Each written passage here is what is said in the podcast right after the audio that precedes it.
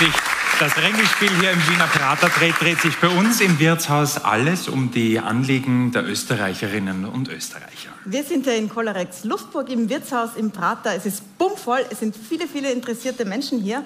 Und unser heutiger Gast ist die Parteivorsitzende der NEOS, Beate Mendel-Reisinger. Herzlich willkommen.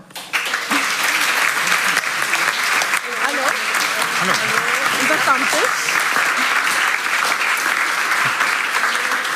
Sie können zu Hause übrigens auch mitreden, wenn Sie den QR-Code anklicken oder mit Ihrem Smartphone scannen, den Sie jetzt sehen. Dann gibt es eine Umfrage über Beate Mandel-Reisinger und Sie können da auch Fragen stellen. Ich bringe die dann ein. Und Frau Mandel-Reisinger, ich würde Sie hier bitten, Platz zu nehmen.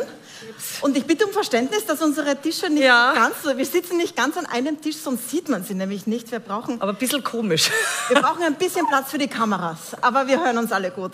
Flo, wer ist an unserem Stammtisch heute? Damit Sie auch das wissen, Felicitas Eder, Schülerin aus Wien. Bei uns ist Manfred Riedl, Finanzberater in Aurolsmünster in Oberösterreich. Pascal Günzberg, Lehrer in Wien. Raphael Lankens, Außendienstmitarbeiter aus Achau in Niederösterreich. Und Christine Mastalier, Kriminalbeamtin in Pension aus Wien. Alles Leute mit Fragen an Sie, Frau Meindl-Reisinger, aber zuerst, äh, was trinken Sie? Äh, gerne ein Soda Zitronen. Ja, das kommt zu jemand- Ihnen. Was würden Sie normalerweise trinken, wenn Sie nicht, gerade wenn Sie nicht arbeiten im Wirtshaus? Ein Bier. Trinkt man nachher. Nein, ich, ich bin, ich trinke wirklich gern Bier. Dann ein Bier danach.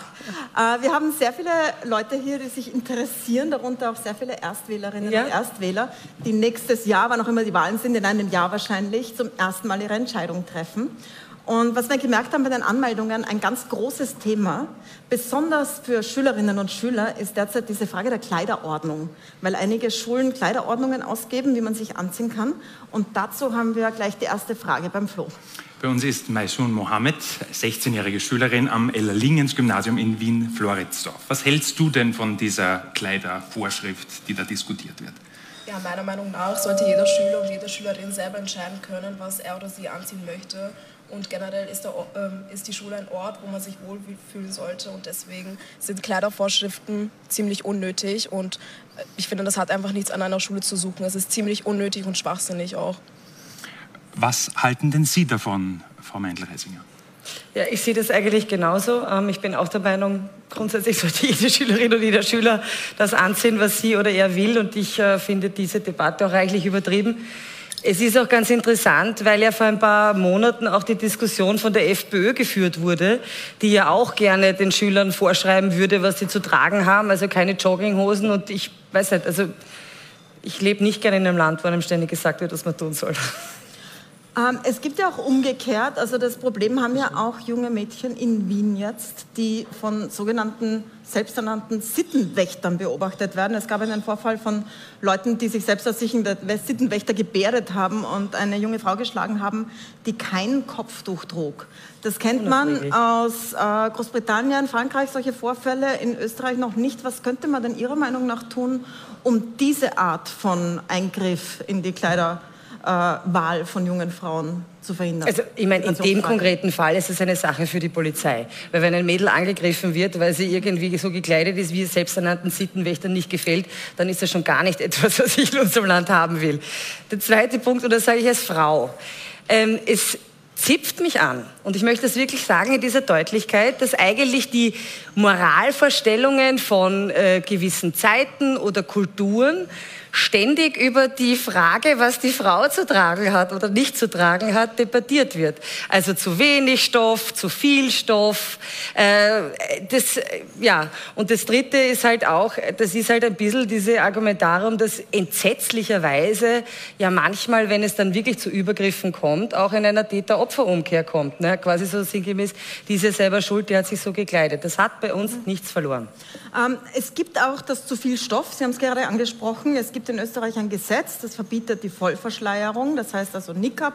Man darf sich nicht ganz bedecken. Und es gab in den letzten Wochen zwei Vorfälle, wo junge Frauen von der Polizei abgeführt und festgenommen wurden, weil sie ihr Gedicht, Gesicht verdeckt hatten. Einmal äh, sogar mit einer Maske. Das schauen wir uns kurz an, weil das ist jetzt gerade vor ganz kurzem passiert.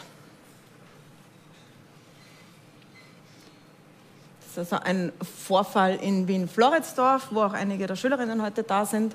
Äh, Die junge Frau trägt ein Kopftuch, also so einen Umhang und sie trägt eine schwarze Maske. Es ist allerdings eine FFP2-Maske und wird hier von der Polizei abgeführt. Ähm, in diesem Fall strittig, weil es eine FFP2-Maske ist, wenn es eine echte Gesichtsverschleierung ist, ist das legitim. Es steht im Gesetz. Ist es auch Ihrer Meinung nach richtig? Entschuldige, das war ja auch ein bisschen das Thema damals bei der Maskenpflicht, dass ich erinnern kann, dass das dann in so eine ähm, quasi kritische Lage mit diesem Gesetz gekommen ist. Also auch wieder als Frau. Ich bin kein Fan der Vollverschleierung. Ich sage das, wie es ist, weil ich der Meinung bin, dass äh, äh, in einer aufgeklärten Gesellschaft Frauen auch die Möglichkeit haben müssen, sich zu zeigen. Außerdem sagt unsere Kultur, hat sehr viel damit zu tun, dass man das Gegenüber zumindest das Gesicht sieht. Ob man deshalb mit der Polizei Frauen abführen muss, das äh, sei bitte dahingestellt, ob das dann wirklich der richtige Weg ist. Würden Sie das Gesetz ändern wollen? Nein.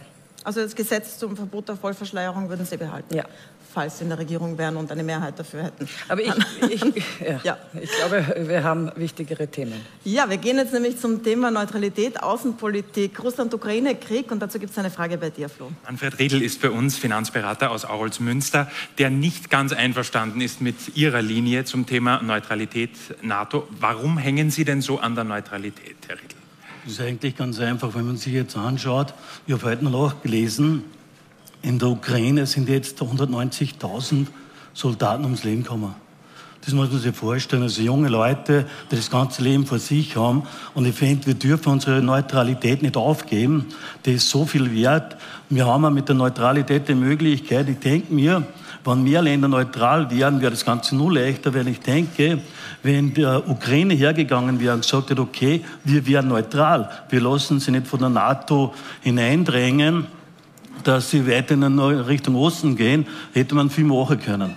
Ich denke, man sollte auch die Neutralität dazu nützen, dass man hergeht, dass man zum Beispiel jetzt, ich weiß, ich bin ein bisschen naiv in dem Bereich, ist mir auch klar, aber dass man zum Beispiel Ukraine, Russland an einen Tisch holt und sagt, okay, wie können wir das lösen? Wer kann das besser machen als wir ein neutrales Land? Und ich möchte wirklich nie in die Lage kommen, dass einer meiner Kinder oder irgendein Österreicher irgendwo in den Krieg raus muss, nur weil die Politik versagt hat. Weil ein Krieg ist ja immer ein Versagen der Politik. Und das kann es nicht sein. Oder eine Politik mit anderen Mitteln. Naja, also es ist so, wir haben ja ähm, vor Ausbruch des Krieges gewarnt, dass dieser Krieg stattfinden wird, dass Putin die Ukraine überfallen wird. Da, haben wir, da waren wir recht alleine. Viele haben uns das nicht geglaubt. Und ich kann mich erinnern, ähm, ich glaube, das war ja dann der 22. oder 24. Februar 2024. Februar, genau. Ähm, in der Früh, ich habe da nämlich weil Sie von Ihren Kindern gesprochen haben. Ähm, ich habe da im Zimmer meiner älteren Tochter übernachtet, weil ich habe ja noch eine kleine und ich wollte einmal wieder eine Nacht schlafen, ohne dass ich einen Fuß im Gesicht habe. Und um 6 Uhr in der Früh hat mein Telefon geläutet, weil mich der Karl Nehammer angerufen hat und hat mir eben gesagt, dass eben ähm, Russland die Ukraine überfallen hat und dass es eine volle Invasion ist. Und ich habe, meine Tochter ist natürlich aufgewacht, die ist jetzt 14, da 13 und, und ich habe gesagt, was ist los, Mama?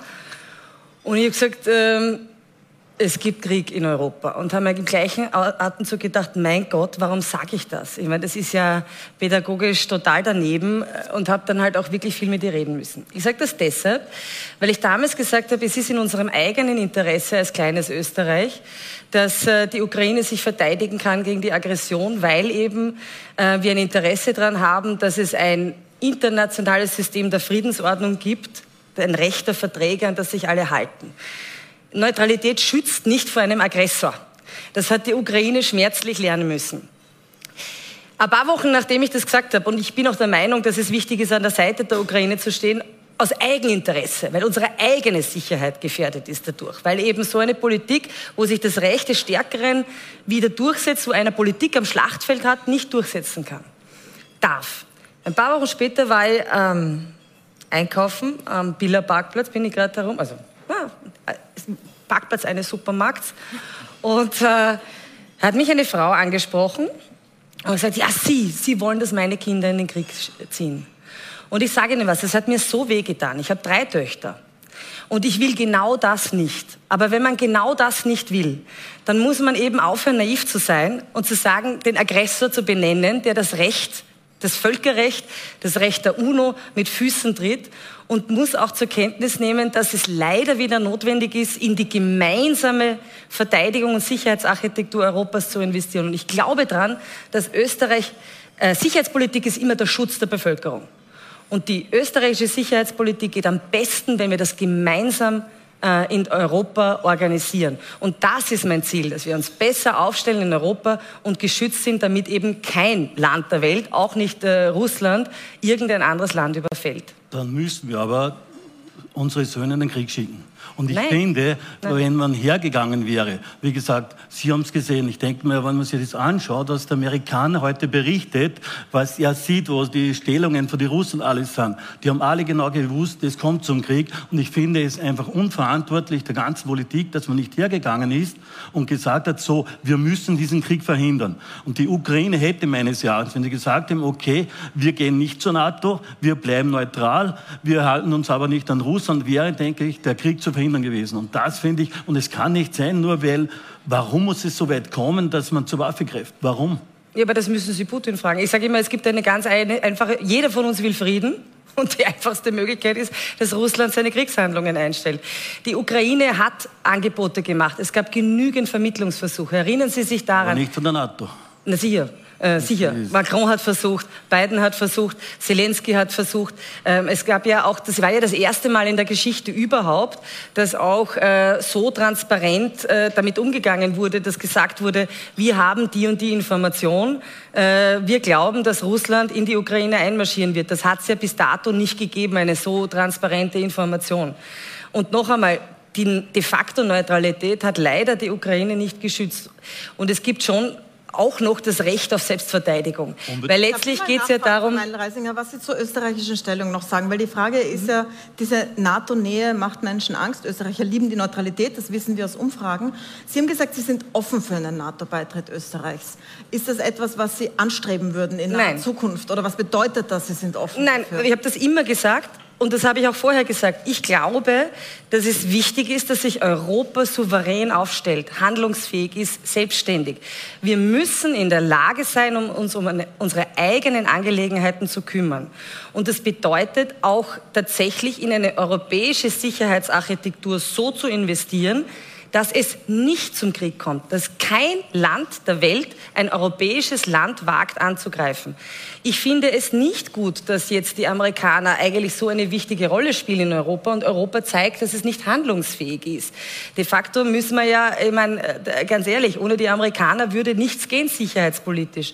Und ich glaube, wenn man jetzt schaut, auch wie es in Amerika weitergeht, ich meine, wir sehen alle die Nachrichten, Trotz dreifacher Anklagen äh, droht ein neuer äh, Präsident Trump. Eigentlich liegt der Fokus der USA auf China und nicht auf Europa. Wir müssen uns selber organisieren. Und ich glaube, das geht in einer gestärkten europäischen Sicherheits- und Verteidigungsarchitektur, wo Österreich aus Eigeninteresse einen verlässlichen Beitrag also ähm, leisten soll. Aber auch NATO. Ja, das ist eine Vision natürlich. Ja. Ein EU-Heer wird es nicht so schnell spielen. Ich meine, das geht schon sehr in, sozusagen ins, ins fachspezifische Detail. Aber die Richtung muss sein, dass Europa gestärkt wird in der Handlungsfähigkeit. Und noch einmal, so eine europäische Sicherheits- und Verteidigungsarchitektur Architektur dient ja vor allem dazu, dass es abschreckend genug ist, dass einfach niemand es wagt, ein europäisches Land zu überfallen. Punkt aus. Bleiben wir noch in Österreich. Österreich hat sich immer als Vermittler gesehen. Das betrifft auch Russland und USA. Ja, es gibt starke Verbindungen zu Russland, teilweise immer noch. Zum Beispiel die Raiffeisenbank International ist immer noch sehr stark in Russland engagiert. Das wird kritisiert. Ähm, sollten, sollte die Regierung da eingreifen und Verbindungen kappen oder ist das gut, dass man Verbindungen nach Russland hat und die nicht kappt? Also zum ersten einmal, weil, das auch, weil Sie das angesprochen haben. Ich verstehe ja diese Sehnsucht danach, auch zu sagen, wir sind ein neutrales Land, wir können eine Rolle als Vermittler spielen.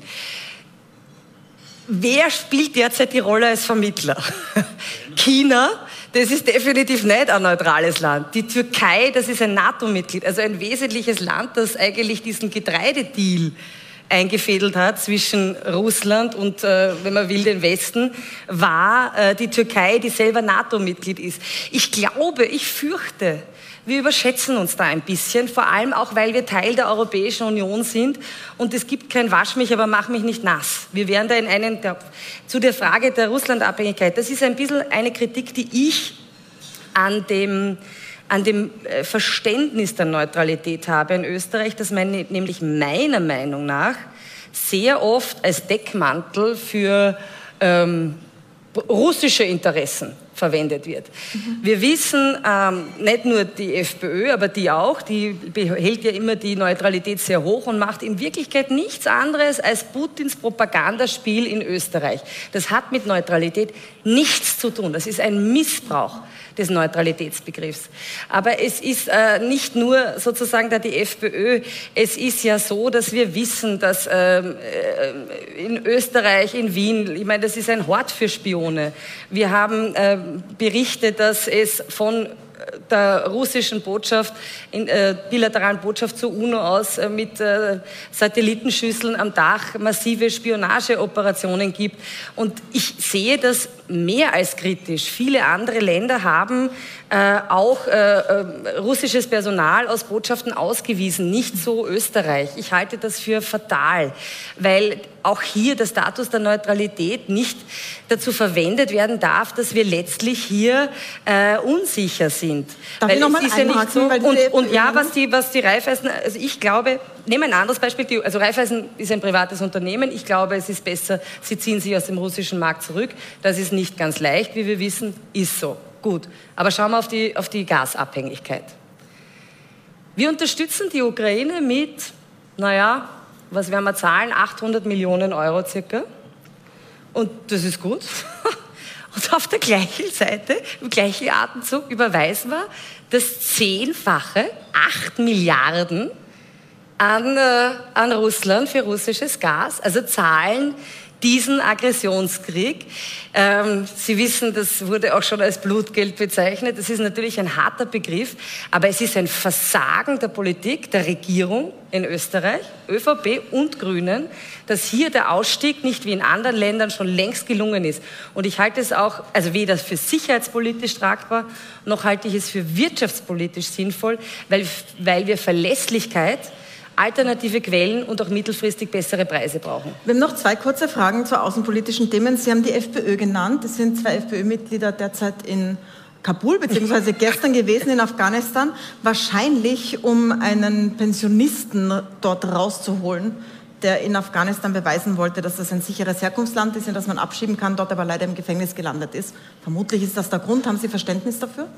Für was jetzt? Dass Dafür, dass man äh, zu den Taliban fährt und mit ihnen also, verhandelt, als äh, nein. zwei Mitglieder Nein, und ich muss auch sagen, ich, muss, ich, ich finde das auch nicht mehr lustig. Eine Partei, die sagt, sie steht für Freiheit, äh, ist verbandelt mit Putin, der alles Liberale und die Freiheit mit Füßen tritt, mit äh, Panzern und Granaten auf Zivilisten in der Ukraine losgeht, Kinder verschleppen lässt und ein Kriegsverbrecher ist. Ich frage mal, welches Kriegsverbrechen hat Wladimir Putin in der Ukraine nicht begangen? Und dann setzen sie sich noch hin mit, äh, mit den Taliban, wo wir, ich meine, da bin ich jetzt auch wieder Frau hier, ich meine, seriously, das ist die Freiheit, die sie meinen. Ich kann das nicht nachvollziehen sind. Abgesehen davon, dass ich schon auch noch finde, es gibt sowas wie eine Souveränität äh, eines Staates und wer ist außenpolitisch zuständig? Äh, sicherlich nicht irgendein Ex-Politiker der FPÖ, der jetzt Verhandlungen mit den Taliban führt. Ich meine, da verlieren wir ja wirklich jede Glaubwürdigkeit. Das ist ja ein bisschen wie in einer Bananenrepublik. Und wir haben, danke, wir haben eine Frage zu den EU-Außengrenzen noch. Äh, da gab es einige aus dem Publikum. Flo, was war das? Genau, ähm, zur Fluchtbewegung äh, derzeit in Europa. Ganz konkret von einem Erstwähler, der bei uns im Raum ist, aber uns gebeten hat, die Frage äh, für ihn zu stellen. Was ist Ihre Meinung zu stärkeren Grenzkontrollen zu Italien angesichts der hohen Flüchtlingszahlen? Ist das jetzt aktuell ein einheitliches Vorgehen in der EU? Ähm, also ich hoffe nicht. Es ist so.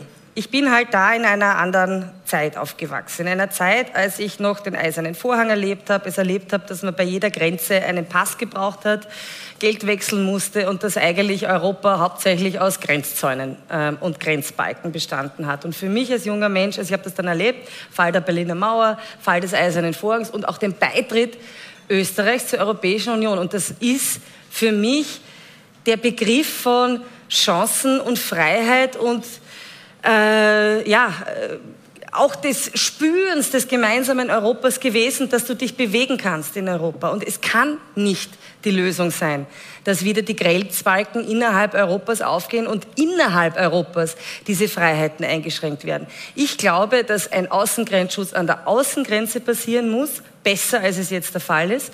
Auch tatsächlich äh, Verfahren an den Außengrenzen äh, gemacht werden müssen. Aber wir müssen alles daran setzen, um unsere Freiheit in Europa im Inneren zu bewahren. Also Nein zu Grenzkontrollen am Brenner, die jetzt gerade.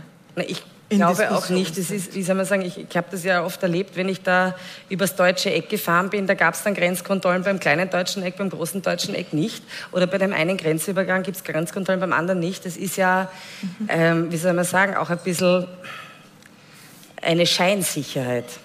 Dann wechseln wir das Thema. Wir kommen zum Thema, das, glaube ich, alle gerade beschäftigt, das Thema Teuerung. Und dazu haben wir eine Fragestellerin am Stammtisch. Christine Mastallier ist äh, bei uns ähm, eine Kriminalbeamtin in Pension, die in Wien-Brigittenau lebt.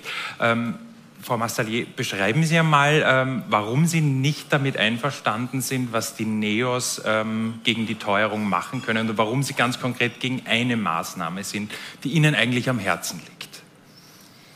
Ja, es ist, es ist eine sehr schwierige Sache. Äh, ich persönlich halte von, von diesen Einmalzahlungen überhaupt nichts. Das ist nach dem Gießkannenprinzip, ob das jetzt 500 Euro einmal sind oder so. Es hilft den Leuten nicht und da wird vielleicht gerade einmal eine Rechnung bezahlt für Strom oder Gas. Es hilft nicht. Man müsste einen anderen Weg finden. Und ich denke mir, man könnte hier bei der Mehrwertsteuer ansetzen, dass die also weiter gesenkt wird.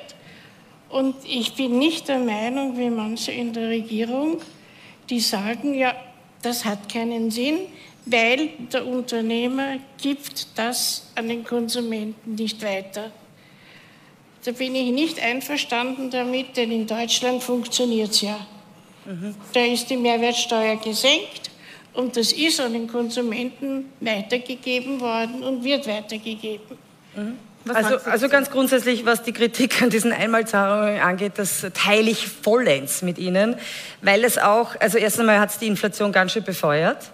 Die Regierung war da ein ganz ordentlicher Inflationstreiber mit diesen Gutscheinen und Boni und Einmalzahlungen. Das Zweite ist, es geht auch um die Mentalität. Ich finde dieses, diese, ich sage das immer Gutsherren-Mentalität. Zuerst ziehe ich den Leuten das Geld aus der einen Tasche, aus der linken Tasche, hab, heb Steuern ein und dann verteile ich es wie der gütige Gutsherr äh, in Boni und Gutscheinen und Einmalzahlungen. Das halte ich für einen ganz katastrophalen Zugang zur Mehrwertsteuer. Ähm, ich meine, wir sind da nicht generell dagegen, wir haben es sogar vorgeschlagen für Energie. Also für Energie haben wir selber letztes Jahr vorgeschlagen, die Mehrwertsteuer zu senken, weil das ja auch der Bereich ist, der die Inflation äh, massiv angefacht hat und auch so eine große Unterschiede in den Preisen waren und Preissteigerungen waren. Bei den Lebensmitteln sehen wir das kritisch, auch aus der Erfahrung. Ich weiß nicht, können Sie sich erinnern, es war ja eine Maßnahme, die die Regierung gemacht hat, 2021, glaube ich, weiß ich nicht, 21, zur Corona-Zeit. Da haben sie damals die Mehrwertsteuer gesenkt für Lokale aufs Essen und ich glaube nicht alkoholische Getränke. Und ganz ehrlich, ich habe jetzt nicht den Eindruck, dass das sehr nachhaltig war.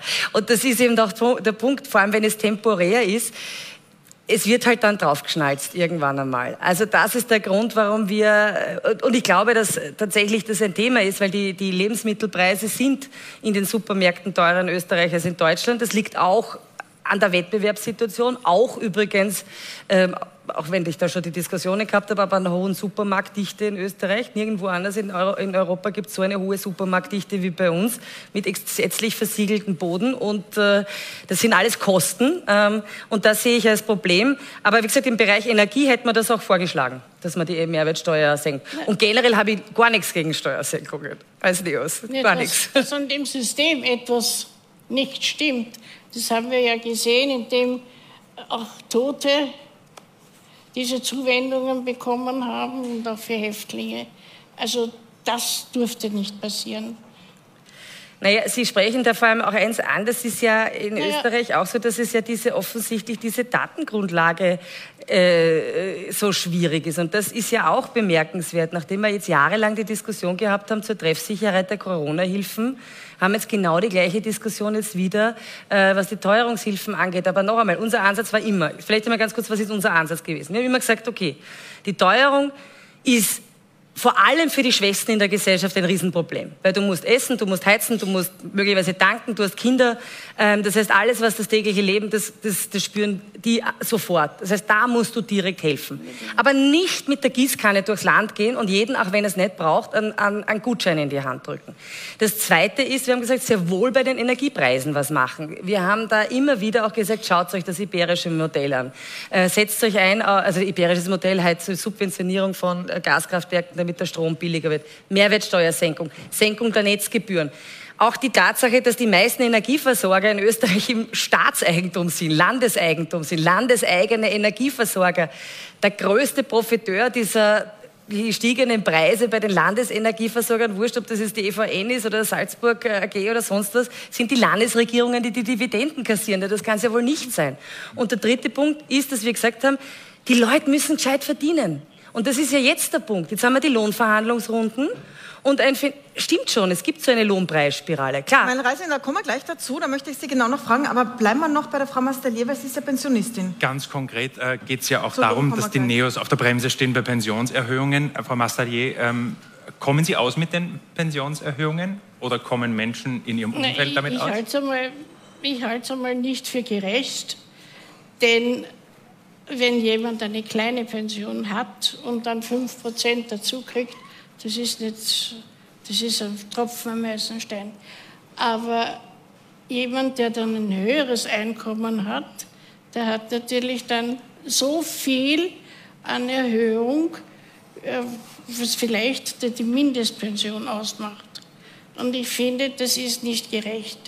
Man sollte einen fixen Betrag nehmen, mhm. und nicht prozentuell. Okay, aber Frau Meindreisinger, was sagen Sie dazu? Pensionen, großes Thema bei den... Ja, also es ist ja so, dass, also ja, das müssen Sie, glaube ich, mit der Regierung besprechen, nicht mit mir. Ähm, so wie ich Sie verstanden habe, sind Sie der Meinung, dass es nicht fair ist, wenn alle Pensionen gleich äh, erhöht werden. Nein, äh, verstehe ich. Also kann ich nachvollziehen. Ich glaube auch, dass in so einer Zeit äh, es wichtiger ist, die kleineren Pensionen deutlicher zu erhöhen als die großen. Und es mein Thema war ein anderes und ich, ich weiß es nicht, ob das jetzt ein Thema ist, dass ich gesagt habe, wir müssen ein bisschen darauf achten, dass äh, ich glaube, die Pensionen sollen jetzt um 10 Prozent, äh, nicht ganz, 9,7 Prozent erhöht werden. Und gleichzeitig hat der Finanzminister jetzt bin ich wieder bei dem Thema, den äh, Arbeitnehmern ausgerichtet, aber ja, bitte hübsch Lohnzurückhaltung. Und ich meine, ich finde das nicht in Ordnung. Es gerät was in, in Schieflage in unserem Land, wenn eigentlich die, die das alles finanzieren, ich meine, jeder soll sich äh, mit der Pension auskommen und eine verlässliche Pension haben, gerade auch die Jungen übrigens. Aber in der jetzigen Zeit gibt es ganz viele, die in der Mitte des Lebens massiv belastet sind. Die haben gerade alles zu, zu, zu stemmen finanziell.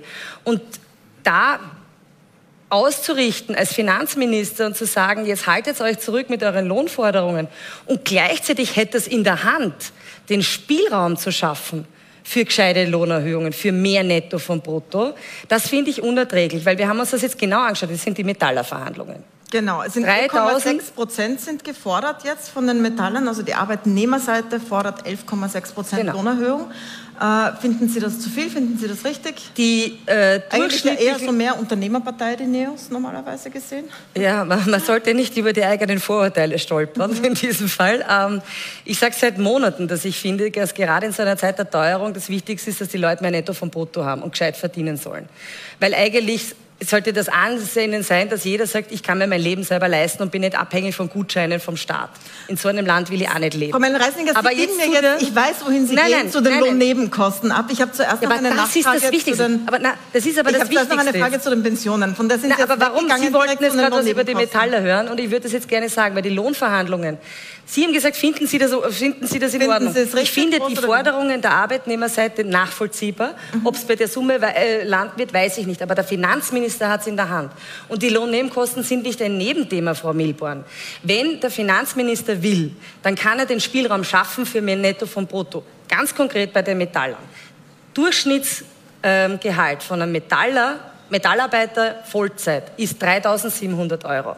Wenn der Finanzminister den Spielraum schafft mit 6,55 Prozent weniger Lohnnebenkosten, dann geht sich ein zusätzliches 15. Monatsgehalt aus ohne dass beim Arbeitgeber die Kosten steigen. Und mhm. das ist jetzt die Maßnahme, die ich von einer tatkräftigen Regierung brauche. Dass man sagt, wir, wir schaffen einen Spielraum, dass die Leute mehr Netto vom Brutto haben und trotzdem in einer Rezession, weil wir sind in einer Rezession, die Wirtschaft, die mit dem Rücken an der Wand steht, nicht mit davon galoppierenden Kosten noch mehr abgewürgt wird. Und ich verstehe nicht, warum das so abgetan wird. Es ist offensichtlich in Österreich so, dass alles in Stein gemeißelt zu sein scheint. Man nimmt alles so hin. Lohnnebenkosten, hohe Steuerquoten und ich kann das nicht nachvollziehen. Tatsächlich haben wir eine Frage dazu zu Lohnnebenkosten. Ich, ah, habe, ich habe in einem Video von Ihnen gesehen, Sie denken jeden Tag äh, sehr oft an die Lohnnebenkosten. Also, also das war das mit dem Römischen Reich. Wir haben auch hier eine Frage, ähm, machen aber gleich eine Pause. Aber vielleicht macht, sagen Sie noch kurz, Flo. Da schüttelt einer am, am Stammtisch ja. gewaltig den Kopf. Raphael Lankes ist Außendienstmitarbeiter in Niederösterreich. Zwei Fragen dazu. Und zwar, ähm, das erste ist, Sie wollen ja vor allem die Lohnnebenkosten der Arbeitgeber senken. Ähm, meine Frage, naja, das ist in dem Modell so. Ähm, was wollen Sie senken genau? Also wir haben eine Studie gemacht letztes Jahr von einem gelesen. Wirtschaftsforschungsinstitut und da sind äh, Potenziale äh, errechnet worden, die möglich sind, wo man äh, auch bei den Lohnnebenkosten senken kann, ohne dass es äh, irgendeinen Unterschied für Sie macht. Ein Beispiel ist immer, Wirtschaftskammer Umlage 2, weil das ist das ja Dienstgeberanteil, aber ist ja wurscht, das ist ja trotzdem Teil der Lohnkosten. Bei jeder Arbeitnehmer finanziert den Geldspeicher des Harald Mara mit äh, und das ist ehrlich gesagt für mich nicht Ich glaube, er ist das nicht persönlich. Uh, nur kurz. Das glaube ich sofort, dass es nicht persönlich ist, aber Frage, äh, die Wirtschaftskammer. Wie wollen Sie eigentlich die Unternehmen dazu bringen, die Ersparnis dann auch weiterzugeben an die Mitarbeiter? Weil das wird ja sehr schwierig werden sonst. Nein, das glaube ich überhaupt nicht, weil ehrlich gesagt, schauen Sie sich jetzt die Lohnverhandlungen an. Genau genau das ist jetzt, jetzt die Situation, wo ein Finanzminister den Spielraum schafft und sagt, äh, und die Arbeitnehmerseite wird ja hoffentlich auch äh, aufgeweckt sein und das entsprechend in die Verhandlungen einnehmen. Und das Zweite ist, ich war jetzt viel unterwegs. Egal, ob das größere Betriebe sind, Industriebetriebe oder der Wirt ums Eck. Jetzt muss ich es kurz abdrehen. Ja? Ähm, Na, lassen Sie mich bitte vielleicht ganz kurz ausreden. Ja, Wir haben derzeit einen richtig massiven ähm, Arbeitskräftemangel, Personalnot in allen Bereichen. Jeder Arbeitgeber tut alles derzeit, um Mitarbeiter zu halten, weil er sie braucht, ganz dringend. Ähm, und Kosten, dem, Arbeitgeber ist das ja wurscht, aber da gibt es lieber seinen Mitarbeiter als einen Finanzminister. Das war immer noch keine Antwort auf meine Frage. Meine Frage ist, Sie wollen die ähm, Lohnnebenkosten für die, vor allem für die Unternehmen senken. Wie schaffen Sie es oder wie können Sie es garantieren, dass die die Kosten weitergeben? Ich habe mir das Programm angeschaut. Das waren, wenn ich es richtig habe, 9 Milliarden Euro. Ähm, nicht die Versicherungsleistungen, so wie ich das weiß. Das heißt, es bleibt nur die Arbeitgeberseite. Für die Zuschauer, wie gesagt, die Lohnnebenkosten, ein Teil zahlt der Arbeitnehmer, ein Teil zahlt der Arbeitgeber. Und Sie wollen den Teil von den Unternehmen wegkürzen. Aber diese Teile das der Arbeitgeber 9 Milliarden Euro. Genau. Wie wollen Sie gewährleisten, dass das auch beim Mitarbeiter ankommt? Na, weil das ja eben entsprechend in den äh, Tarifverhandlungen eingepreist wird. Die Gewerkschaft meine, ist nicht unbedingt Kosten. ein Verein von Ihnen. Ich weiß nicht, wüsste nicht, ob Warum? da. Naja, das heißt, Sie, Sie wollen, Sie wollen im Prinzip die Kosten für die Arbeitnehmer äh, für die Arbeitgeber senken und den Rest, die Arbeit macht dann die Gewerkschaft. Die fordert ja sowieso Nein. ihre, ihre 9,3 Prozent. Also ich meine, äh, zum Beispiel der Sepp Schelorn, ja, unser Unternehmer mhm. und äh, äh, Wutwirt immer. Ich meine, dem ist das ja, der will Mitarbeiter halten, der sucht händeringend in allen Bereichen. Dem Sepp ist das wurscht, ob also der möchte dem, Arbeitgeber, also dem Arbeitnehmer viel lieber zahlen als dem Finanzminister. Der ist doch froh, wenn er den Spielraum hat, äh, die, die Nettolöhne für seine Mitarbeiter zu erhöhen. Weil das ja gerade in so einer Zeit, wo du händeringend nach Leuten suchst, äh, das Entscheidende ist. Ich bin auch übrigens Arbeitgeberin. Was glauben Sie, Sie wollen die, die, die Lohnnebenkosten für die Unternehmen senken. Ist, ist okay, kostet laut Ihrer Schätzung 9 Milliarden Euro, oder? Habe ich das richtig im Kopf? Das ist das, das, ist das Volumen und genau. das schafft 5% mehr Nettolohn bei den Arbeitnehmerinnen und Arbeitnehmern. Die müssten es aber noch erkämpfen. Noch. Nein, Wie? noch einmal. Also erstens, Eigentlich das ist ja genau auch. der Gegenstand der Verhandlungen. Punkt, und das Zweite ist, jeder... Dass es nicht in den Gewinn fließt, sondern in die Löhne. Das ist ja die Frage. Braucht ja nicht Wie gesagt, wird ja nicht jeder weitergeben. Das war Es ja ist- das ist Thema bei der genau Mehrwertsteuer das das ist doch Gleiche. jetzt Das gerade das Thema. vorher. Wir haben jetzt gerade Tarifverhandlungen der Sozialpartner. Das heißt, es ist die Arbeitgeberseite hin und sagt, wir haben enorme Kosten und wir sind in einer Rezession. Wir haben jetzt echt ein Problem. Die Wirtschaft in Österreich hat ein Problem. Die Arbeitnehmerseite sagt, aber im Moment das Leben wird teurer, wir wollen mehr Gehalt. Ich verstehe die, weil ich bin der Meinung, die Leute sollen mehr Netto vom Brutto verdienen. Und der Finanzminister kann den Spielraum schaffen über die Lohnnebenkosten. Noch einmal, Kosten sind Kosten. Der Arbeitgeber nimmt da Geld in die Hand und kann, also, und hat dann die Möglichkeit, das seine Mitarbeiter zu Aber geben. Und das macht er tausendmal. Sie lieber als dem Finanzminister. Sie erleichtern den Unternehmen Ich glaub, die die, Lohnnebenkosten. weil wir müssen es eine gibt keine Garantie, Pause die das weitermacht. Wir kommen gleich wieder zurück. Das wir machen ich eine kurze Pause Verstehen und Sie. sprechen dann weiter. Es bleiben uns noch die Pensionen. Äh, wollen die Neos, was für eine Position gibt es zu Pensionen? Und wir sprechen über Vermögenssteuern natürlich und über die Partei. Bleiben Sie dran, wir sind gleich wieder da.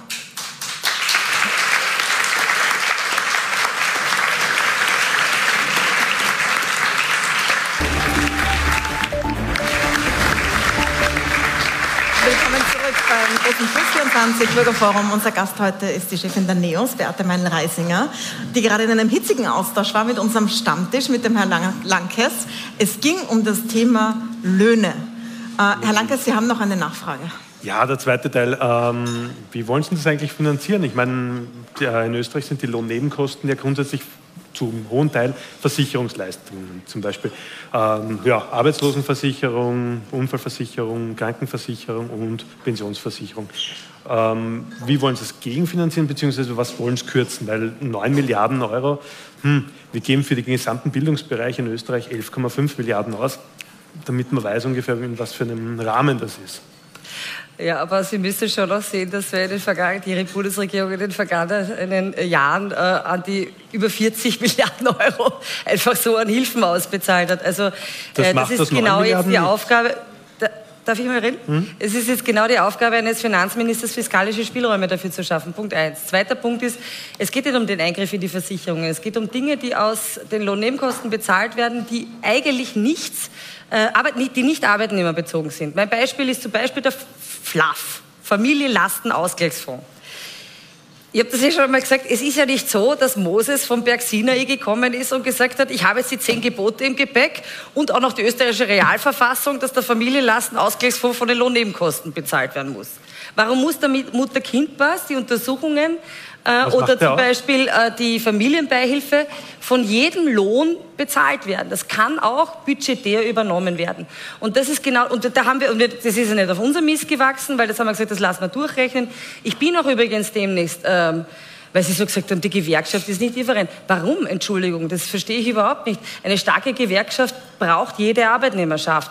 Und ich bin auch demnächst bei der Arbeiterkammer, weil ich eigentlich nicht verstehe, außer dass es halt immer bei uns um Parteipolitik geht und die AK der SPÖ nahesteht, äh, warum eigentlich eine Arbeitnehmervertretung in Österreich nicht unterstützt die Forderung nach mehr Netto vom Brutto. Weil es ist Vielleicht, weil so... die Gegenfinanzierung noch nicht geklärt ist. Ja, aber bei, bei Wie wollen die vielen 9 anderen, darf ich Milliarden Euro kurz- gegenfinanzieren? Bei vielen anderen Forderungen, gerade der Linken, gibt es null Gegenfinanzierung. Also ganz ehrlich, was der Bader teilweise ausgeben möchte, das hat er null und überhaupt nicht gegenfinanziert. Also diese Spielräume müssen geschaffen werden, aber Österreich hat kein Ich bitte bei der Frage bleiben. Einnahmenproblem. 9 Milliarden Euro, wie wollen Sie es gegenfinanzieren? Das ist im Prinzip, das sind fast 10 Prozent vom Budget. Also das ist die, nicht nichts. Österreich hat kein Einnahmenproblem, die Einnahmen steigen und Ja, sprudeln. wo wollen Sie dann kürzen? Darf ich, darf ich vielleicht einmal? Ich weiß nicht, Sie sind irgendwie Gerne. so aufgeregt dabei, äh, äh, sondern ein Ausgabenproblem. Verlässlich wird in Österreich immer mehr Geld ausgegeben. Was sind die Hauptprobleme in Österreich? Das eine ist das Thema Föderalismus. Also für alles und jeden wird eine Förderung aufgelegt, teilweise doppelt und dreifach, intransparent. Das Thema Föderalismus. Es gibt zum Beispiel zwei Bereiche, Sie haben schon angesprochen, den Bildungsbereich oder auch den Gesundheitsbereich, wo wir im internationalen Vergleich sehen, dass Österreich viel mehr Geld ausgibt, aber die Leistungen passen nicht. Wir haben weitaus weniger gutes Bildungssystem als auch ein Gesundheitssystem als in anderen Ländern.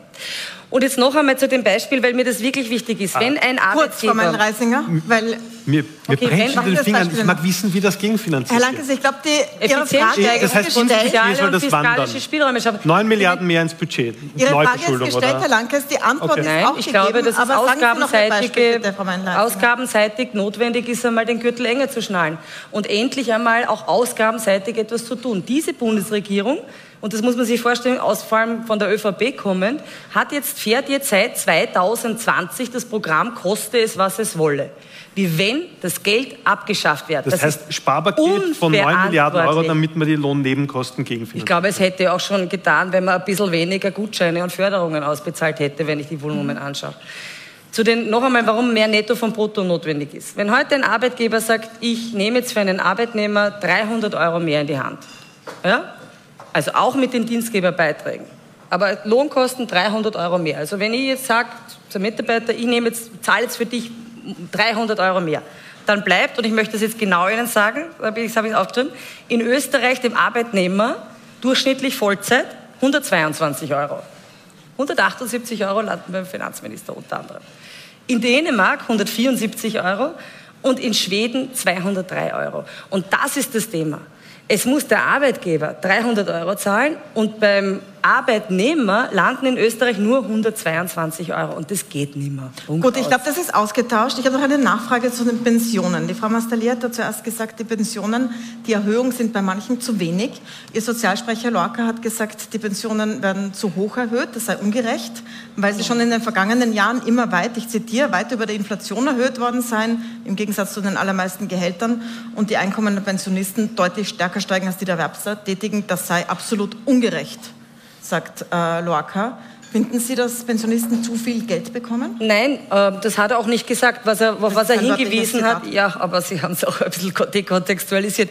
Was er gesagt hat, ist, dass in den vergangenen Jahren die Pensionen tatsächlich über der Inflationsrate ähm, angepasst Das war nicht wurden. dekonstruiert, das war nicht heuer. genau, was er gesagt nicht hat, zu heuer. Und da haben wir 9,7%. gesagt, da haben wir gesagt, noch einmal, das, ich gehe auf das ein, was ich vorher gesagt habe. Es kann nicht sein, es muss in irgendeiner Weise in so einer Phase Rezession, hohe Inflation darauf geachtet werden, dass die Balance da ist zwischen denen, die das aktuell finanzieren, die Beitragszahler, die jetzt in der Mitte ihres Lebens die Steuern und Versicherungen und soziale ähm, ähm, Abgaben zahlen und damit auch die Pensionen der Menschen, die jetzt in Pension sind und der Menschen, die in Pension sind. Und deshalb haben wir nicht gesagt, dass es ungerecht ist, sondern gesagt haben, wir hätten uns hier zum Beispiel eine Staffelung vorstellen können. Das ist eine, ein Zitat. Das ja, aber ich habe auch, ich hab auch was das- gesagt dazu. Ja, Das habe ich im Sommergespräch gesagt. Das können Sie nachschauen. ähm, aber Sie wollen ja die Lohnnebenkosten Aber ja, senken und aber ja, auch die Pensionsbeiträge. Lassen Sie mich die Frage stellen. Ja. Äh, da sind auch die Pensionsbeiträge dabei. Jetzt sagen Sie, dass mittlerweile ein Drittel der Staatseinnahmen und fast die gesamten Lohnsteuereinkommen in die Pensionssysteme fließen und das zu viel ist.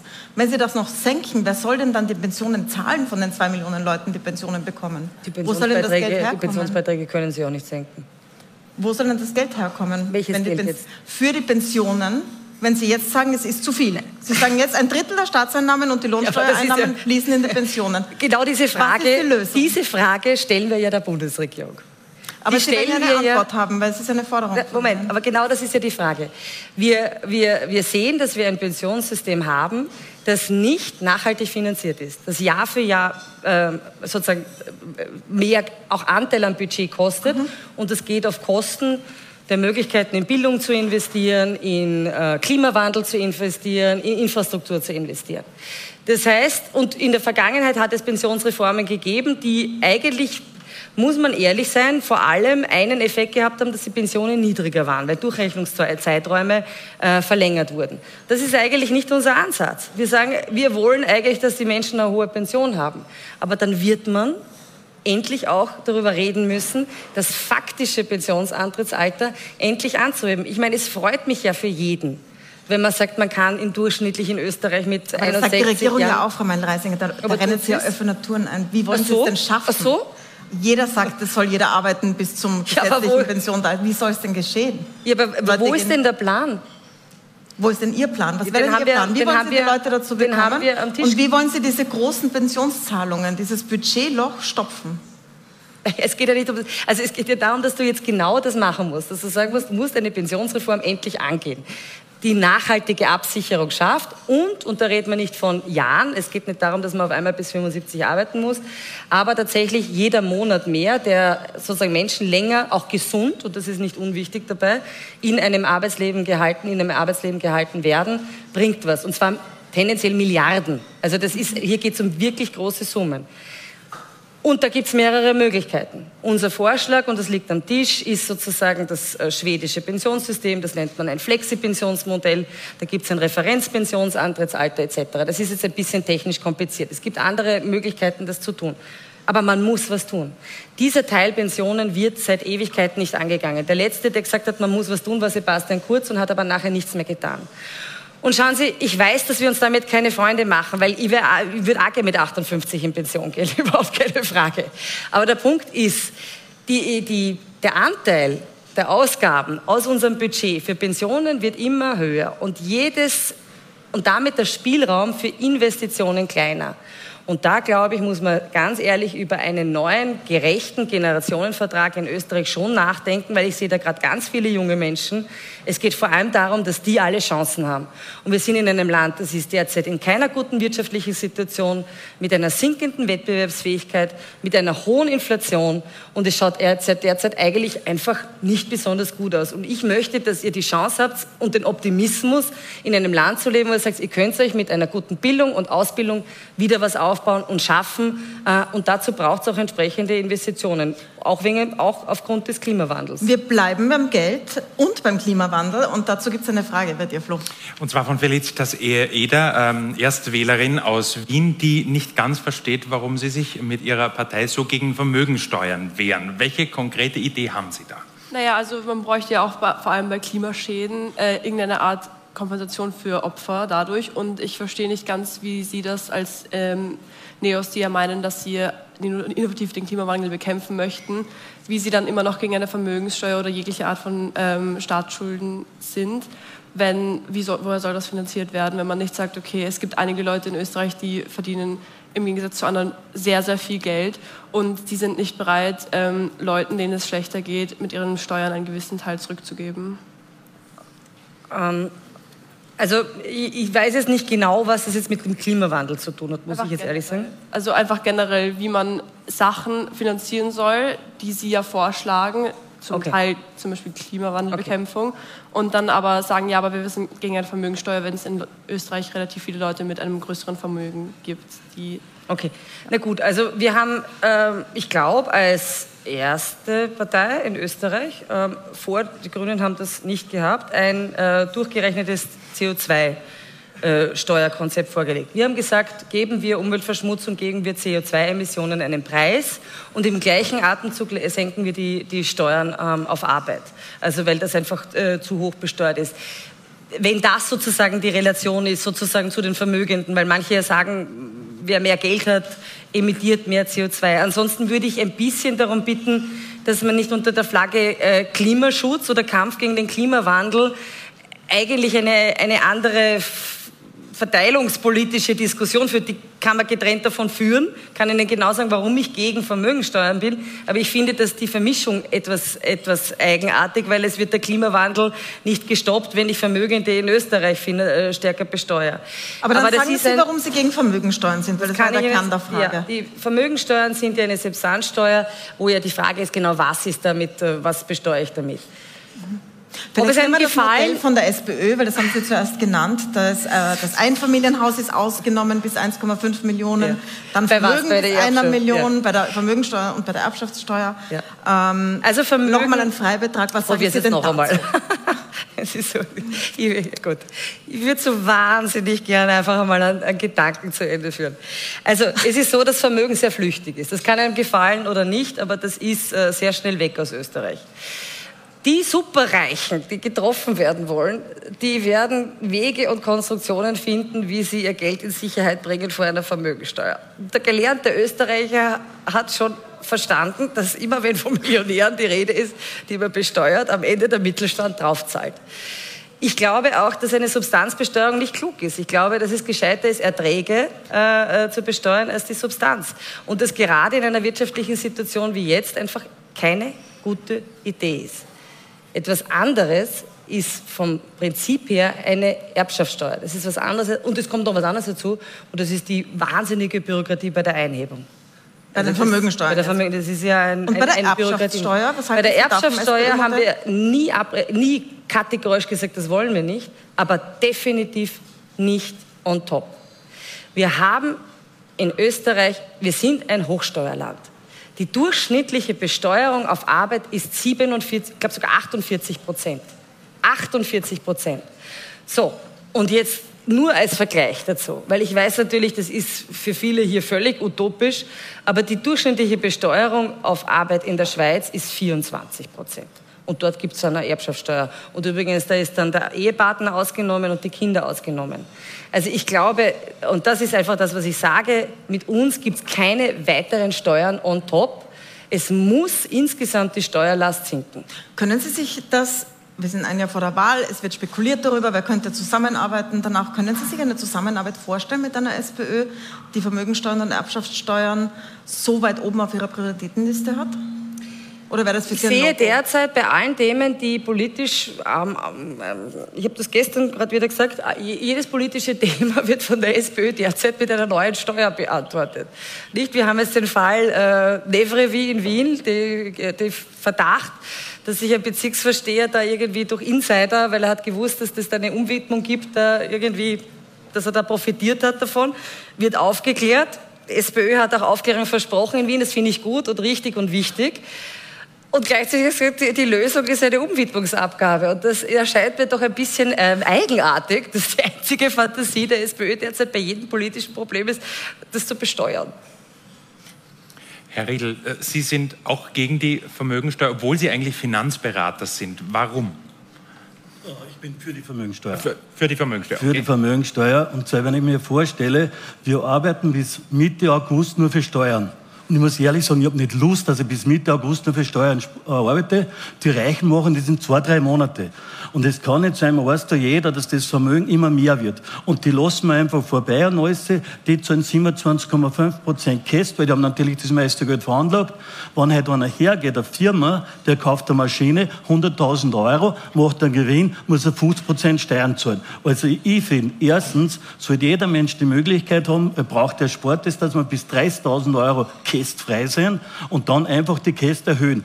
Eins darf ich noch ganz kurz, und zwar anderes. Lohnerhöhung, da muss ich noch jetzt recht geben, ist der Weg in die Armut. Genau wie Sie gesagt haben, wenn der Bäcker 10% Lohnerhöhung hergibt, dann muss Brot um 17% teurer werden. Also wir gehen da wirklich einen extremen Irrglaube. Wir müssen wirklich mit den Lohnnebenkosten runter und die Vermögensteuer muss rauf und drastisch rauf. Wir sind eines der Länder, die die wenigsten Vermögens- Vermögensteuern hat. Also mit dem, dass Sie bis Mitte August für den Finanzminister arbeiten, da gebe ich Ihnen völlig recht. Ähm, aber noch einmal, ich glaube, also unser Ansatz ist, und das beschäftigt mich sehr, nämlich die äh, Frage, wie, dass die Vermögen so auseinandergegangen sind. Das ist übrigens auch ein Ergebnis einer Niedrigzinspolitik. Ne, seit 2008, seit der Finanzkrise gab es niedrige Zinsen und alle, die irgendwie konnten, weil ich meine, da was- du kannst ja nichts aufbauen. Ja? Also ich meine, Sie sind Finanzberater, Sie wissen es vielleicht besser. Ich sollte jetzt vielleicht Ihnen da nicht in Ihr Gewerbe hineinreden, aber ähm, das ist ja extrem schwierig, wenn du in einer Niedrigzinszeit versuchst, jetzt kann man keine Niedrigzinszeit. So, was ist passiert? Die Menschen sind, die irgendwie gegangen sind, in Immobilien gegangen und die haben natürlich einen Wert zugelegt. Werden wir schauen, ob es so bleibt. Ich glaube, dass da eine Bereinigung auch stattfindet. Aber trotzdem ist mein Ansatz der, vor allem dafür Sorge zu tragen, dass, sich, dass wir eigentlich dorthin kommen, auch wenn das jetzt utopisch klingt, dass wir sagen Wohlstand für alle. Ich will, dass mehr Menschen in Österreich sich wieder was aufbauen können, weil dieser Glaube ist verloren gegangen. Und das liegt natürlich an den, auch und vor allem an den hohen Steuern auf Arbeit. Um das noch einmal äh, auch zu sagen, weil wir uns das angeschaut haben, es ist ja das, was viele, viele spüren, auch junge Menschen, ich, ich tue mir wahnsinnig schwer mit, mit, mit Arbeit, eigentlich den Wohlstand zu erreichen, den meine Eltern gehabt haben. Und das sehen wir auch in der Steuerbelastung. Das Beispiel, das ich immer bringe, ist, wenn du heute 1800 Euro äh, brutto verdienst, das ist ein Berufseinsteiger oder eben zum Beispiel Kollektivvertrag Hilfskoch, dann hast du eine Besteuerung mit Steuern und Abgaben äh, insgesamt wie Mitte der 70er Jahre, sagen wir, eine Ärztin in der Höchstbemessungsgrundlage.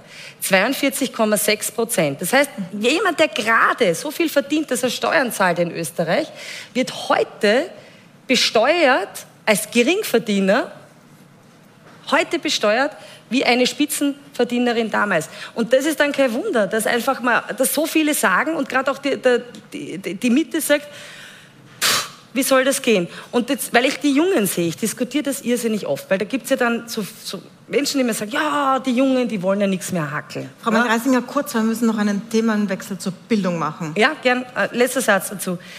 Ich finde, ich finde das wahnsinnig ungerecht.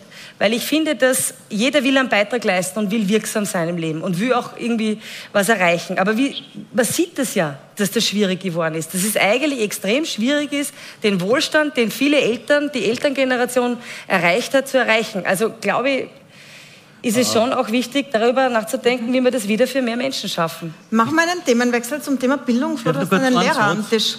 Äh, wir müssen im Thema weitergehen, weil man nämlich... Sagen Sie noch einen Satz, ja. Wäre ganz einfach. Machen wir es so, dass die Reichen und die normalen Arbeiter 50 Prozent vom Jahr für Steuer arbeiten. Dann haben wir Steuergerechtigkeit. Lassen wir das so stehen und gehen wir weiter zum Thema Bildung. Flo. Und äh, zu Pascal Günzberg, Lehrer in Wien. Sie haben ziemlich stressige Tage hinter sich, nämlich Schulanfang. Ähm, egal jetzt, ob im Gymnasium, in der Mittelschule oder in der Volksschule, wie ist denn da die Situation jetzt gerade? Ja, grundsätzlich ist äh, jeder Schulanfang stressig, aber Sie haben vorhin den Arbeitskräftemangel erwähnt, den sieht ja. man in der Schule besonders. Wir haben einen Mangel an äh, Lehrerinnen und Lehrern. Jetzt könnte man sich einfach machen und das rein auf die Demografie, auf die Pensionierungen schieben. Aber es steckt ein bisschen mehr dahinter. Viele, die nur Teilzeit arbeiten, eine halbe Lehrverpflichtung haben, Sabbatical kennen äh, und so weiter. Wenn ich vielleicht äh, die Situation von jungen Lehrerinnen und Lehrern äh, kurz schilder und Sie sind in Wien in Regierungsverantwortung, nämlich konkret für Bildung, äh, dann werden die beiden Kollegen aus der Privatwirtschaft äh, vielleicht vom Sessel fallen. Aber neue Lehrkräfte erfahren oft wenige Tage vor Schulbeginn oder in Wien oft erst nach Schulbeginn, dass sie am nächsten Tag zu unterrichten beginnen in der Schule, haben bis dahin Ungewissheit. Einen Dienstvertrag erhalten sie, wenn es gut geht, im Februar, März nach einem halben Jahr, nachdem sie unterrichten. Wenn sie im September ein Gehalt bekommen, sind sie gut bedient, aber sicher nicht das volle Gehalt, weil noch diverse äh, Sachen fehlen im Laufe mhm. des Gehalts. Das ist grundsätzlich in allen Bundesländern so, aber es ist in Wien doch nochmal extremer, wo die Neos in äh, Verantwortung sind. Was macht so einen Unterschied in der Bildungspolitik, ob Neos oder ÖVP, SPÖ regiert? Naja, ganz viel, ganz viel. Also so viel geht gar nicht, also wie jetzt weitergeht in Wien, ist seit Jahrzehnten nicht weitergegangen. Aber das ist ein Riesenthema und das sehe ich genauso. Und vielleicht können wir auch dann nachher noch genau reden, was da vor allem auch ähm, an ganz konkreten äh, Sachen in der Bildungsdirektion äh, besser gemacht werden kann zu der Frage der Arbeitsbedingungen der Lehrer. Und das ist etwas, was, also Demografie ist ein Thema, keine Frage. Ähm, Christoph Wiederkehr ist für Pflichtschulen zuständig, nicht für Gymnasien. Er hat wirklich Großartiges geleistet und äh, in Wien dafür Sorge getragen, dass wirklich fast ausreichend Lehrer äh, da sind in Wien. Das ist wirklich gewaltig, weil es haben wirklich viele gefehlt. Aber ich möchte zu den Gründen kommen, warum. Und das ist schon ganz spannend. Ich war heuer in Finnland und äh, auch Estland übrigens. Und haben wir das angeschaut, das, das Schulsystem. Und etwas, was dir sofort auffällt, ist, dass Lehrer und Lehrerinnen dort mit einem unglaublichen Stolz durchs Leben gehen und sagen, wir sind ein anerkannter Beruf. Und ich habe mir die Zahlen dann angeschaut. Es ist tatsächlich so, fast 60 Prozent, ich glaube 57 Prozent der Lehrer in Finnland sagen, ich bin voll gesellschaftlich anerkannt in meinem Job. Das sagen Wissen Sie das, wie viele sagen in Österreich? Weniger. 16 Prozent. 16 Prozent. So. Das Zweite ist, wir haben eine Umfrage gemacht äh, im Frühjahr und der Lehrer sagen, was ist sozusagen die größten Belastungsthemen im Job? Und da kommt raus, dass glaube 74 Prozent, ich werfe die ganz mit Zahlen um sich, dabei kann ich es mir kaum merken, aber der Lehrer sagen, die bürokratische Belastung. Ich komme eigentlich überhaupt nicht dazu zu unterrichten, weil ich ständig irgendwelche Listen und Protokolle und sonst irgendwas ausfülle und unterschiedliche Schulverwaltungssoftware. Und das ist schon ein Irrsinn, weil das ist gerade natürlich in Zeit eines, Lehrer, eines Lehrermangels, wenn die dann auch nicht in den Klassen stehen können, weil sie halt mit Bürokratie zugeladen sind. Ja, ähm, da macht der Christoph äh, jetzt gerade. Inwiefern ist das in Wien besser? Christoph ja, weil er gerade in allen Pflichtschulen ähm, dieses, äh, diese Management-Ebene, diese Assistenzebene eingeführt hat. Frau Meindl-Reisinger, darf ich da einhaken, weil ja? in Wien, es ist in Wien nicht besser. Es fehlen 174 Lehrkräfte jetzt und die Schule hat schon begonnen. Ja, aber das sind das heißt, es sind tatsächlich also das stimmt, aber von es waren am Anfang Tausenden von 15.000, aber es sind trotzdem sind, 174 ja, ja, Stellen, die nicht Das ist natürlich ein Problem, aber schauen Und Sie sich an, was er geschafft hat über diesen Sommer. Und es ist ein Thema, weil auch der Quereinstieg muss ermöglicht werden stärker. Und da braucht es aber auch den Bund und den Bundesminister dazu, das äh, zu ermöglichen.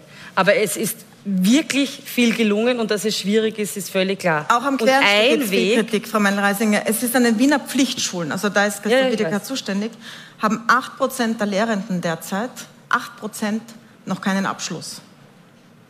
ja, Darf ich vielleicht Das eine, wäre noch nicht, das wäre noch nicht ihr, ihr Wunschszenario Nein, nein, sein, eh dass nicht. man Aber den das sagen, ne, nein, aber das ist natürlich auch ein Ergebnis von verfehlter Bildungspolitik über die letzten Jahrzehnte und ehrlich gesagt ein an die Wand fahren mit Anlauf, was die demografische Entwicklung angeht. Ich meine, Entschuldigung, wie viele Jahrzehnte war klar, dass eine Pensionierungswelle kommt und die Babyboomer in Pension gehen? Darf ich nur kurz nachfragen, weil Sie den 20? Quereinstieg äh, erwähnt haben. Sie sind offen dafür, es gibt auch gute Ja. Argumente für Quereinsteigerinnen und Quereinsteiger. Aber was sagt zu jemandem, der mindestens sechs Jahre Lehramt studiert und dann sieht, dass jemand quasi über Nacht äh, mit Quereinstieg mit deutlich weniger pädagogischer Begleitung nebenbei auch in die Schule kommt? Ja. Warum soll man dann noch Lehramt studieren? Naja, also ich glaube, in der idealtypischen Welt, und ich habe mir das angeschaut in Finnland und Estland, es ist ja oft so, wir reden ja von einem besseren Bildungssystem in Österreich, wie wenn es eine Utopie wäre, die es nirgendwo gibt. Und das ist ja kompletter Blödsinn, weil man muss sich ja nur ins Flugzeug setzen und zur Utopie hinfliegen. Ähm, ist die, ist das, machen das die besten Leute den Job? Gibt es eine ganz große Auswahl? Also in Finnland ist es tatsächlich so, dass nur ein Bruchteil derjenigen, die sich bewerben, für einen Pädagogenjob dann tatsächlich auch genommen werden. Und was ich zum Beispiel sehr spannend gefunden habe, es gibt dort eigene Schulen, die dort Teacher Trainings äh, Schools machen. Das heißt, die sind spezialisiert darauf, dass sie angehenden Pädagoginnen und Pädagogen äh, das ermöglichen. Ich finde trotzdem, und ich verstehe das Argument, das Sie bringen, ich finde nur trotzdem, dass dieser Quereinstieg und die Durchlässigkeit auch eine Chance ist. Weil ich meine, wir haben auch gute Beispiele, wenn man zum Beispiel an Teach for Austria und solche Programme denkt. Also die wirklich äh, einfach gute Programme sind, wo auch Menschen sagen, okay, ich habe jetzt 20 Jahre was anderes gemacht oder 10 Jahre was anderes gemacht. Ich möchte eigentlich jetzt der Gesellschaft auch was zurückgeben und ich möchte einen Beitrag leisten und diesen Job machen, weil er eben so wichtig ist und wertvoll ist. Also ich erlebe da eigentlich auch eine gute Zusammenarbeit zwischen äh, echten Pädagoginnen und Pädagogen und äh, den Quereinsteigern. Aber was ich natürlich auch sehe, und da gebe ich Ihnen völlig recht, ist natürlich, dass Lehramtsstudierende können nicht der Ersatz sein für vollwertige Lehrer. Das ist genauso wie auch Ärzte, also wie Ärzte in Ausbildung nicht der Ersatz sein können für Ärztinnen und Ärzte. Ähm, oder auch Bundesheerler kein Ersatz sein können, so tüchtig sie sind für Lehrerinnen und Lehrer. Das ist ein Problem, das kann der Christoph nicht alleine lösen, aber er hat extrem viel gemacht über den Sommer, sehr viele, über 1000 neue Lehrer angestellt. Ähm, und tatsächlich bemüht er sich da unglaublich, dass das äh, passiert. Und vor allem geht es ja um diese Entlastung, und das möchte ich jetzt noch einmal sagen dürfen, die Entlastung, dass Lehrer das machen können, wofür sie da sind und nicht mit äh, administrativen Arbeiten beschäftigt sind. Und es ist ein Riesenschritt, dass jetzt in jeder Pflichtschule in Wien Administrativkräfte gibt und übrigens auch mehr Sozialarbeiter und mehr Psychologen und Psychologinnen, damit die Lehrerinnen und Lehrer entlastet sind. Heute ist auch angekündigt worden, ein Streik in den Wiener Privatkindergärten und in den Horten von Schulen angekündigt. Für 24. Oktober trifft 63.000 Kinder, ist auch in der Verantwortung von NEOS in Wien. Ähm, warum haben Sie nicht geschafft, in diesen drei Jahren, die Sie jetzt in Wien Regierungsverantwortung haben, das so weit zu bekommen, dass solche Dinge nicht passieren? Dass Äh, Pädagogen und Pädagoginnen nicht so unzufrieden sind, dass sie streiken, was in Österreich ja ungewöhnlich ist. Also Christoph Wiederkehr hat es geschafft, dass das Bildungsbudget in Wien so groß ist, wie es noch niemals in der Geschichte Wiens war. Also so viel Geld, wie jetzt für Pflichtschulen und Kindergärten ausgegeben wird, wurde, nicht, äh, wurde noch nie ausgegeben.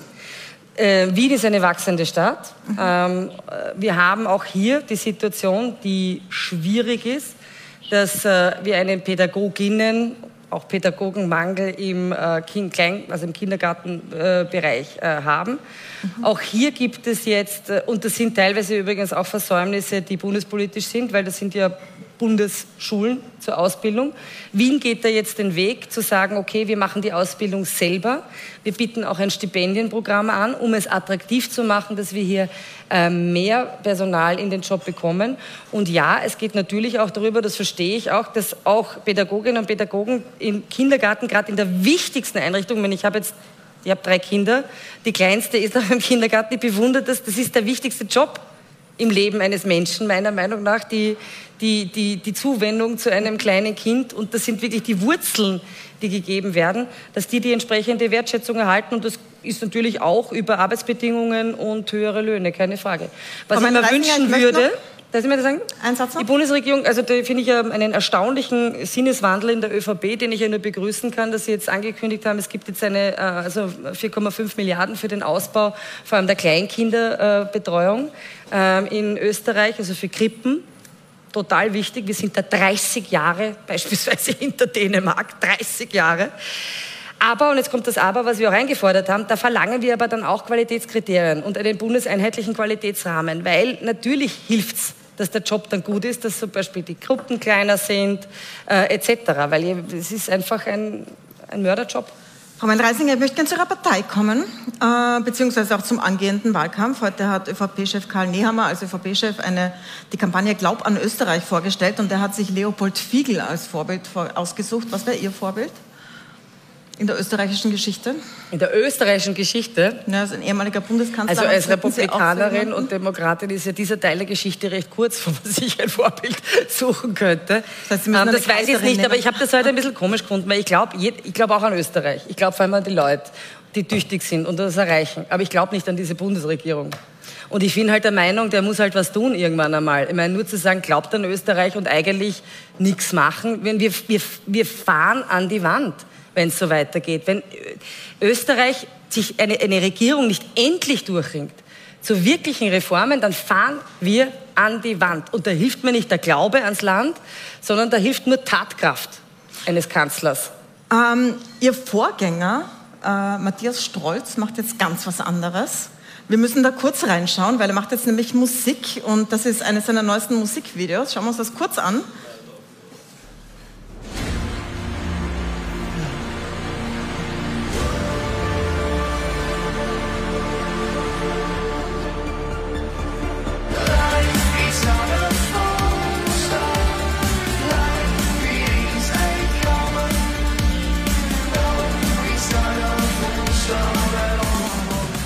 Der Traum fürs Leben nach der Politik?